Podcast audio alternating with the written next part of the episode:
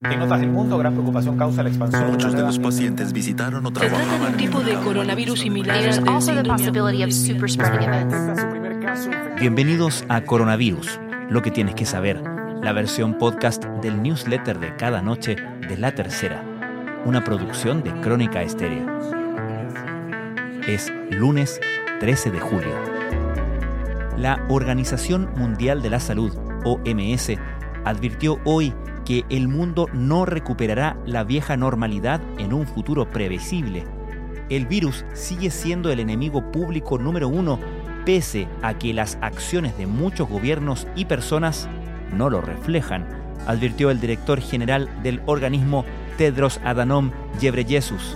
Aunque sin dar nombres, el jefe de la OMS dijo que muchos países van en la mala dirección. Los mensajes contradictorios de los dirigentes minan el ingrediente esencial de cualquier respuesta, la confianza, dijo. Mientras, en Chile, comenzó el desconfinamiento en las regiones de Los Ríos y Aysén. Los cines, teatros, restaurantes y cafés de ambas zonas estaban funcionando bajo las disposiciones de las autoridades sanitarias, es decir, a un 25% de su capacidad. Al mismo tiempo, las personas mayores de 75 años podían salir una vez al día caminar. Hoy también hubo anuncios e intercambio de opiniones. El gobierno dio luz verde para que los clubes y los deportistas de alto rendimiento vuelvan a los entrenamientos, aunque deberán cumplir una serie de condiciones. El MinSal, por su parte, anunció nuevos cordones sanitarios en la antesala del feriado del jueves, mientras que el subsecretario de redes asistenciales Arturo Zúñiga dijo que desde el colegio médico no han reconocido de gran forma el trabajo que se ha realizado. Aceptamos las críticas, dijo, cuando tienen un fin constructivo. Estas son algunas de las informaciones que destacamos en la cobertura de la crisis del coronavirus en la tercera. ¿Vuelve el fútbol? Esta actividad empieza a ver con mayor certeza la posibilidad del retorno. La ministra del Deporte, Cecilia Pérez, anunció la autorización para que los clubes que están radicados en zonas en cuarentena reanuden los entrenamientos colectivos, siempre bajo estrictas medidas de seguridad sanitaria. La medida también se aplica a los deportistas de alto rendimiento, con enfoque en la preparación olímpica.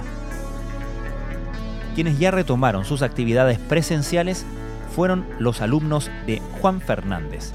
Según el informe epidemiológico del MinSal, esta es una de las comunas del país que no tiene casos de coronavirus.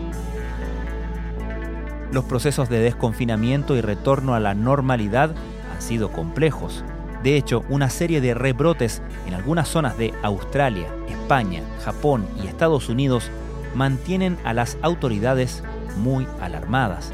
También se ha registrado un aumento de casos en países muy poblados como India. El país más golpeado por el coronavirus sigue siendo Estados Unidos. En muchos estados que decidieron reabrir se han dado rebrotes preocupantes como el caso de Florida. En este marco, el doctor Anthony Fauci, el principal asesor de la Casa Blanca para detener la pandemia, está en la mira. El propio presidente Trump dijo que el epidemiólogo había cometido muchos errores. Una investigación del King's College de Londres es coincidente con otras publicaciones que han establecido que los anticuerpos del SARS-CoV-2 desaparecen apenas tres meses después de la infección. Todo apunta, dicen los investigadores, a que el COVID-19 será como los resfríos, que nos enferman todos los años. La pregunta es si seremos capaces de liberarnos de este confinamiento mental que considera a la cultura como un bien descartable, dice Sebastián Lelio en entrevista con Culto. El desamparo del sector cultural en Chile es desolador, agrega el director chileno ganador del Oscar por su cinta Una mujer fantástica en 2018. La cuarentena ha cambiado nuestros hábitos y rutinas y ha generado necesidades que antes no teníamos. Cuatro lectoras relatan en este artículo de Práctico sus adquisiciones más preciadas en estos más de 100 días de pandemia. Esto fue Coronavirus, lo que tienes que saber, la versión podcast del newsletter de La Tercera. La redacción es de Alejandro Tapia, la producción de Crónica Estéreo, el podcast diario de La Tercera, que cada mañana, de lunes a viernes, te entrega un capítulo dedicado en profundidad a un tema de nuestra contingencia. Soy Francisco Aravena, que tengan muy buenas noches.